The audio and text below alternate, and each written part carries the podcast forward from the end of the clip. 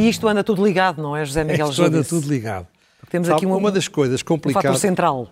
Uma das coisas complicadas do tempo moderno é que as notícias se sucedem, os interesses da opinião pública vão variar de semana para semana e muitas vezes não se consegue juntar cinco ou seis coisas que aparentemente não têm nada a ver umas com as outras, mas que afinal explicam tudo a mesma coisa.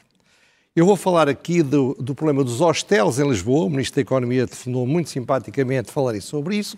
Vou falar dos lares, vou falar da tentativa agora do Presidente da República de criar uma legislação para, as, para as, crises sanitárias, vou uhum. falar de Odmira, vou falar de um conjunto de coisas que de facto aparentemente não têm nada a ver umas com as outras. Mas a minha teoria é que têm todas a ver com a mesma coisa. E a mesma Sim. coisa é total fracasso do Estado português.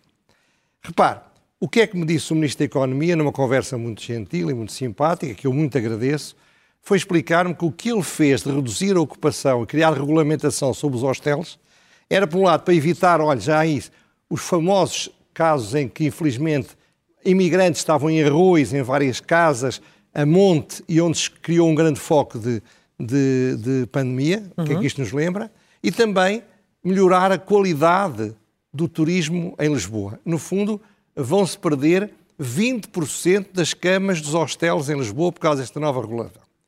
Ora bem, mas o que é que se passa? Isso faz sentido? Ora, Tomar medida... uma decisão para meter todos no mesmo não, saco? O que, o que não faz sentido é fazer isto agora, em plena crise.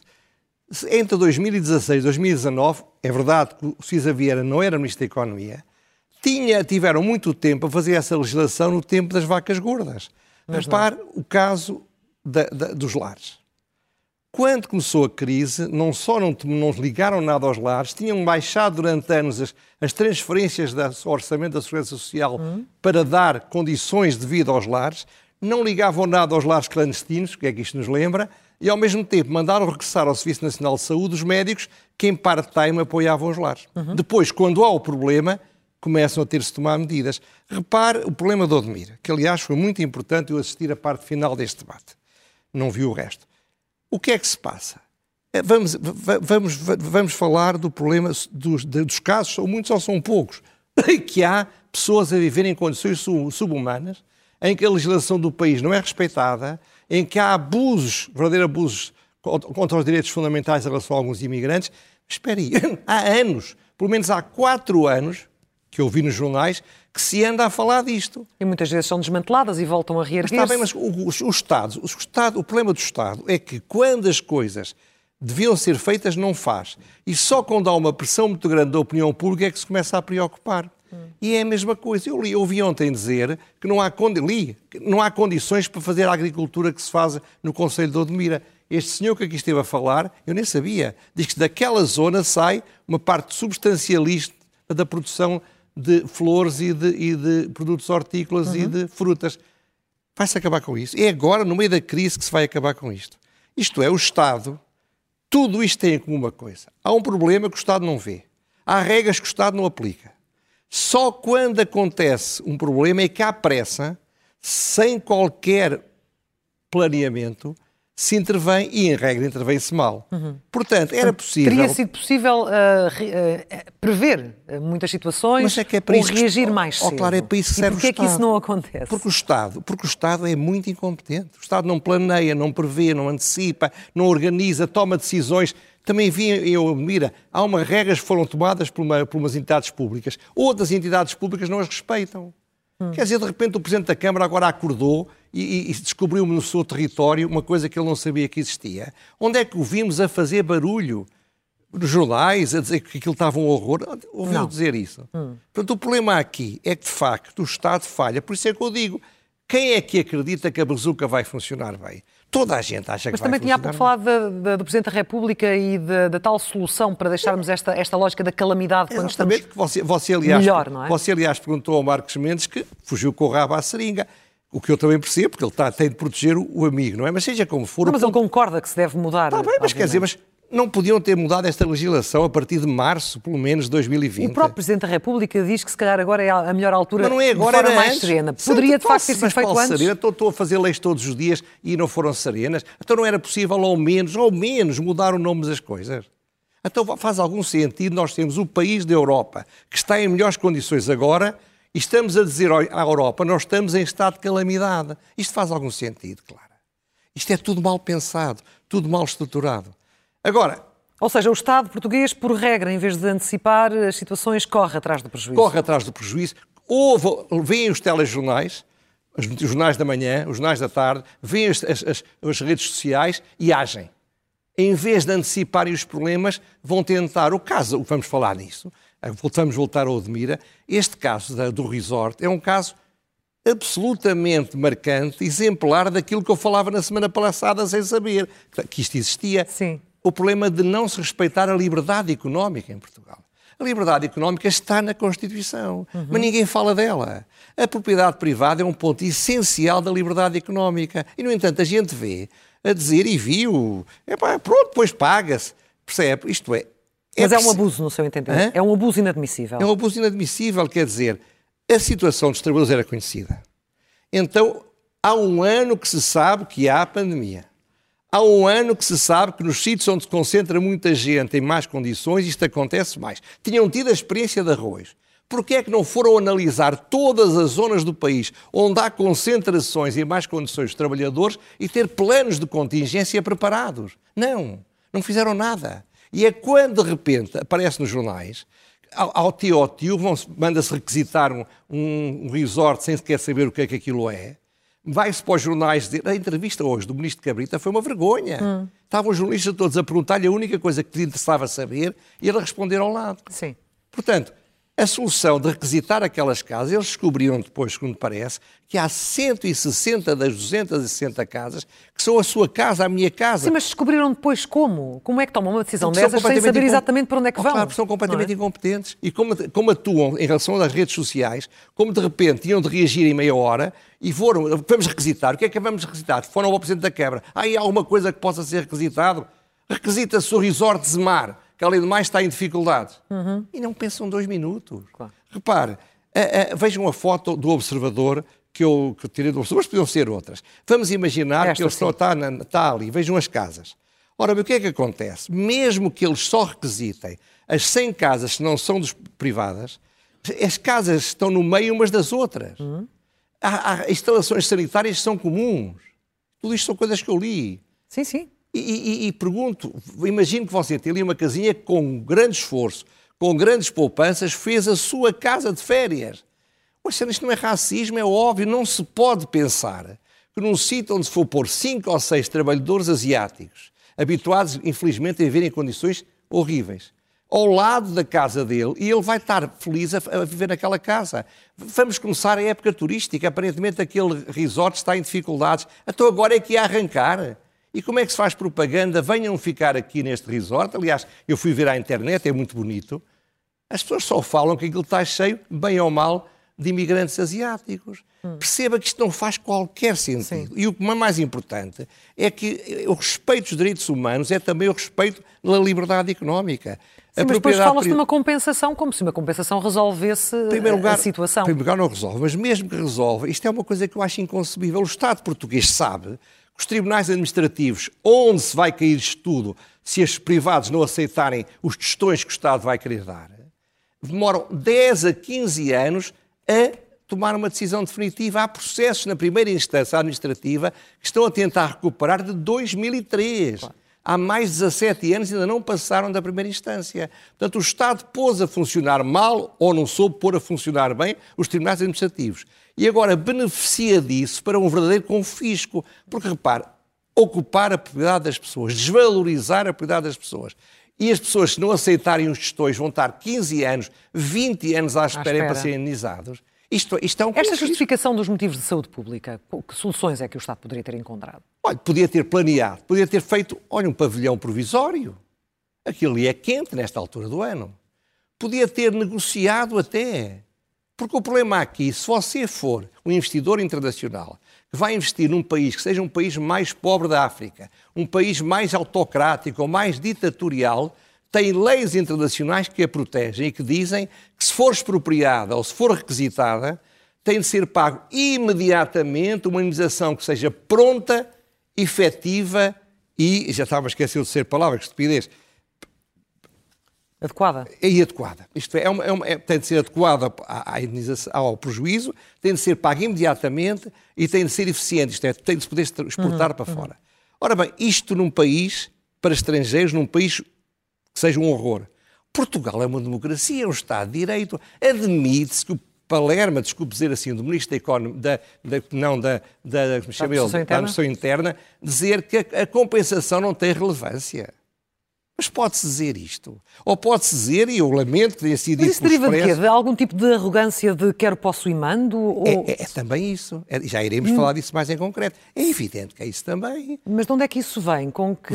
Vem, vem dos maus hábitos, vem de uma sociedade em que o Estado manda em tudo e que as pessoas têm medo do Estado. Repare, o senhor dali da terra, eh, eh, empresário, disse mais vezes que gostava do Presidente da Câmara do que criticou. Porquê? Porque quem manda é o Presidente da Câmara, o Presidente da Câmara pode causar problemas. A vida é assim em Portugal, percebe? Ter coragem de enfrentar o poder ou os poderes é muito difícil. Quer os poderes políticos, quer os poderes económicos, quer os poderes culturais, quer os poderes sociais.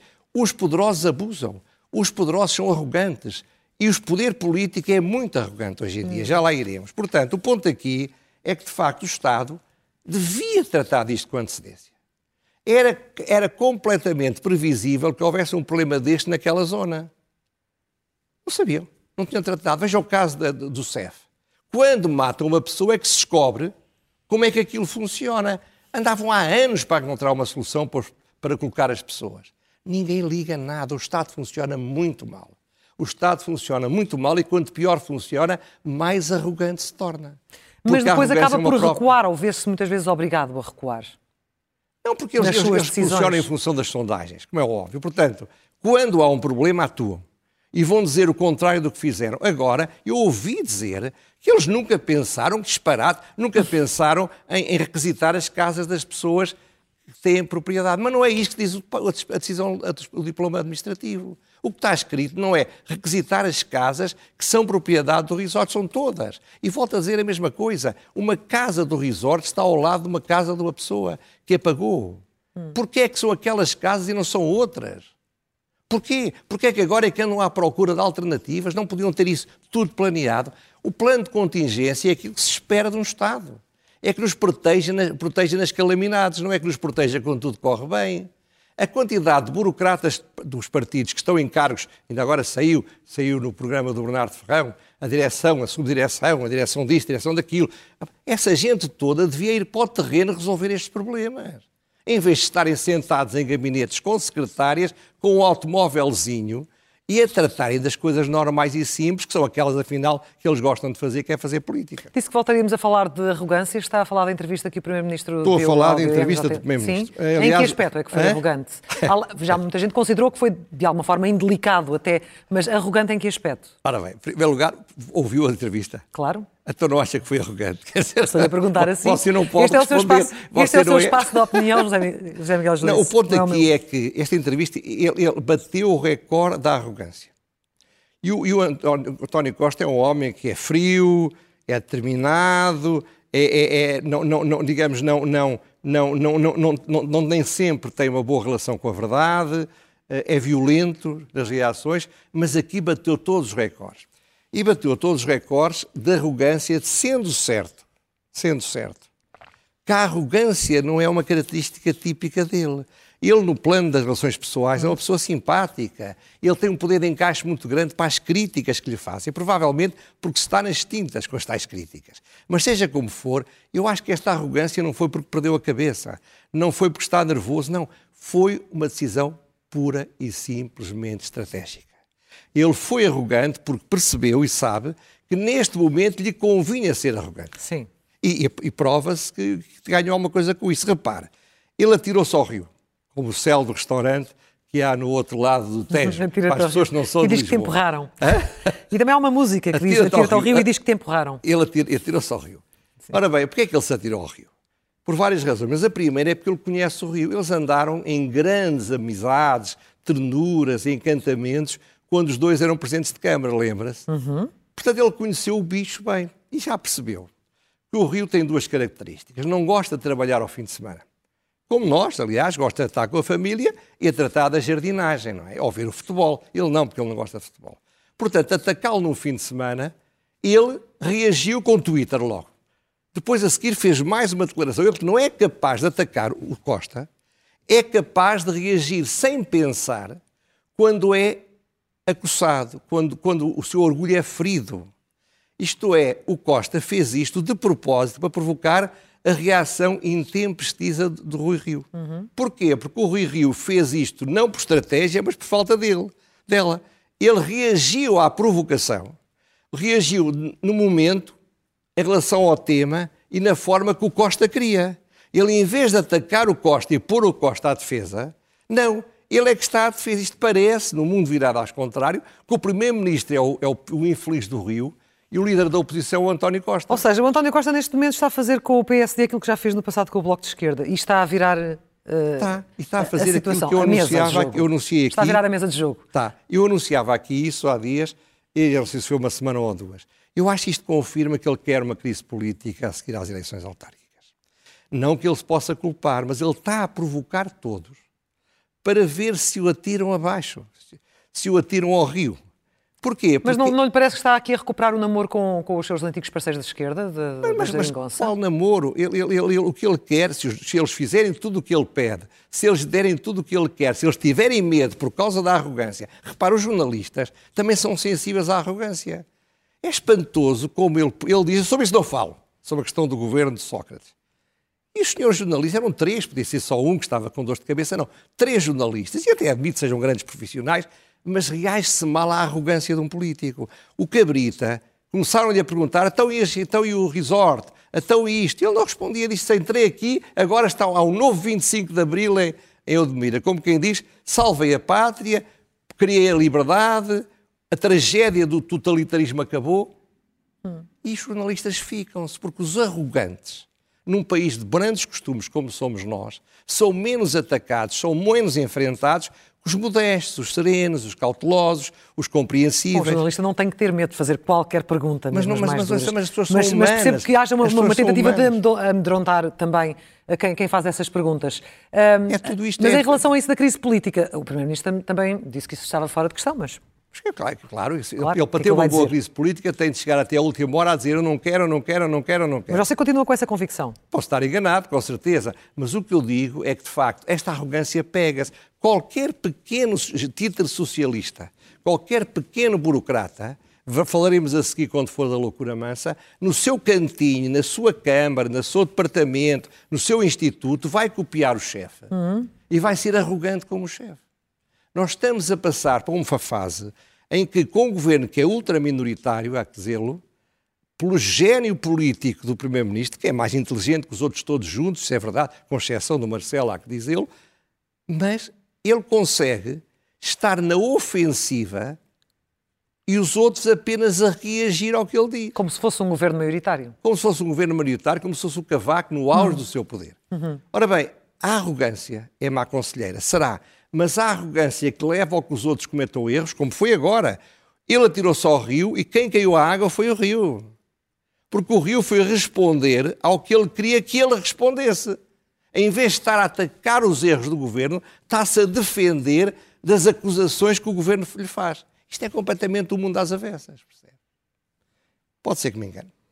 Vamos às rubricas, começando sim, pelo elogio.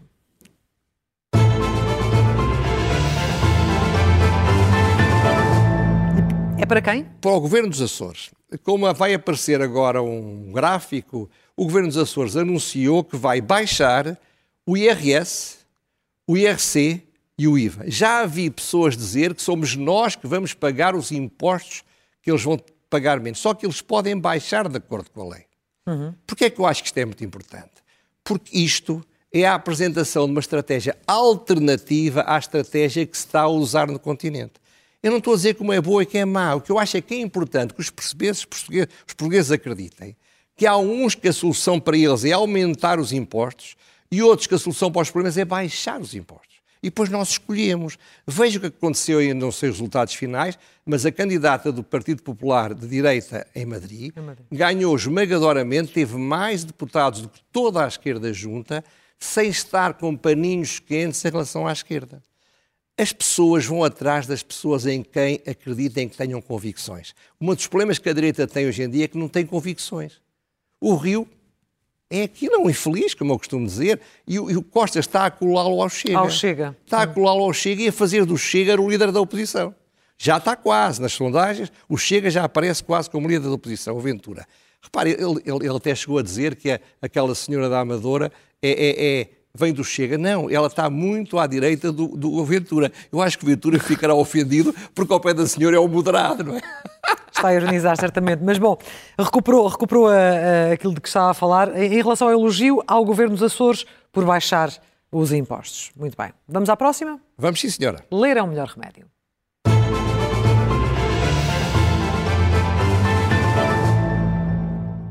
É uma entrevista que saiu na revista do Expresso, feita por uma jornalista chamada Luciana Leider Farb, ao Luís Miguel Sintra. Sim. O título da primeira página do Expresso, felizmente, não corresponde ao que lá está dentro, porque o título é A luta de Luís Miguel Sintra contra a doença de Parkinson. Claro que ele tem a doença, mas o que a entrevista faz é o contrário de uma luta contra uma doença.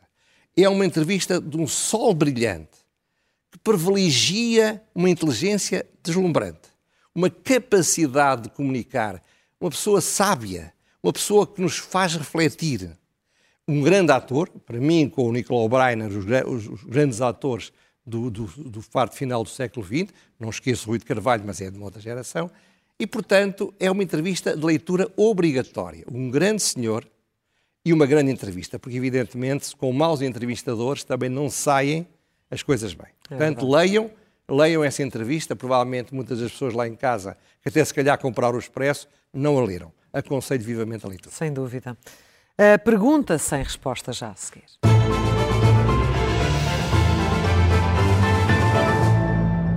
Sabe que eu hesitei muito em colocar isto na loucura mansa. Dava para as duas, porque não se acredita.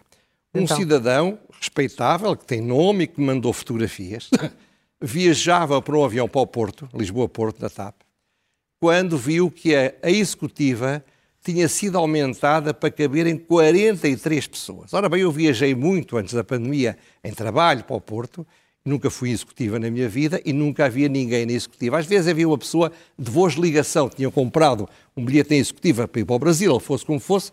Agora, 43 pessoas, a convicção deste senhor, não sei se é verdade ou não, é que eram quadros da TAP que iam ao Porto. Ora bem, isto cria a falência mais da TAP mais depressa? Não, mas é muito simbólico. É muito, se isto for verdade. Por isso a pergunta é esta, isto é verdade? Estes 43 pessoas foram cidadãos pagaram um bilhete? Porque, entanto, diz-me este senhor também que o preço dos voos entre Lisboa ao Porto já estará em 400 euros. É uma loucura. Hum. E, e da executiva, se calhar, são mil euros. Então, como é que é? Estas pessoas todas pagaram o preço da executiva ou são funcionários da TAP? Uhum. É preciso saber isso, porque a TAP está a ser sustentada com o nosso dinheiro. Está praticamente insolvente, se é que alguma vez se salva.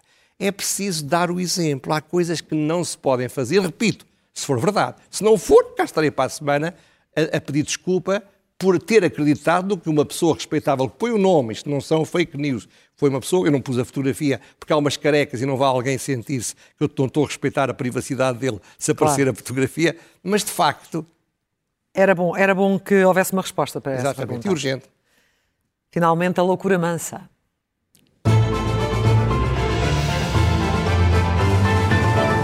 São duas loucuras, ambas relacionadas. Voltamos ao Odmir. O advogado das, das famílias que têm casas no resort ia lá com o bastonário da Ordem dos Advogados falar com eles. Uhum. E então um chefão local qualquer do Ministério da Administração Interna, ou até em Lisboa, deu ordem o advogado não podia entrar. O bastonário, e muito bem, eu quando era bastonário fartei-me fazer coisas dessas, telefonou indignado para o Presidente da República. E o Presidente da República terá falado com o Ministro ou com o Primeiro-Ministro e a ordem, a ordem foi tirada e o, e o advogado pôde visitar os seus clientes. Ora, isto é duplamente louco. Primeira loucura é desrespeitar gravemente os direitos fundamentais e a Constituição impedir um advogado de falar com os seus clientes uma situação de crise como esta Sim. não lembra a ninguém a não ser ao Ministério da Administração Interna. E é uma loucura mansa também, porque o que era proibido, bastou o Presidente da República falar com o Ministro e o Ministro falar com o chefão local para passar a ser imediatamente Autorizado, permitido. sim. Então ou era, ou, era, ou era proibido ou não era proibido. Isto não pode depender do Presidente da República falar. O que isto mostra é a tal arrogância do burocrata, do chefão, do líder local, que se sente um Costa a atirar-se ao rio. Acha que ele também pode fazer a arrogância, mas como é burro, em regra, não é tão inteligente como o Costa, nem sequer consegue tirar bons resultados. Ponham ordem nisto. As leis têm de ser cumpridas, não é preciso ir fazer queixas. Mas tem grande louvor a fazer ao bastonário que não se ficou. Bem, Azemar e Zemaria irem voltar. Voltamos na próxima terça-feira, não Voltamos é? na próxima terça-feira, se calhar com boas notícias. Vamos Isto vai tudo resolver, vai tudo correr muito bem. Pode ser que e sim. vamos fazer elogios a torto e a direito. José Miguel já disse até à próxima Até à terça-feira. próxima, claro. Muito obrigado.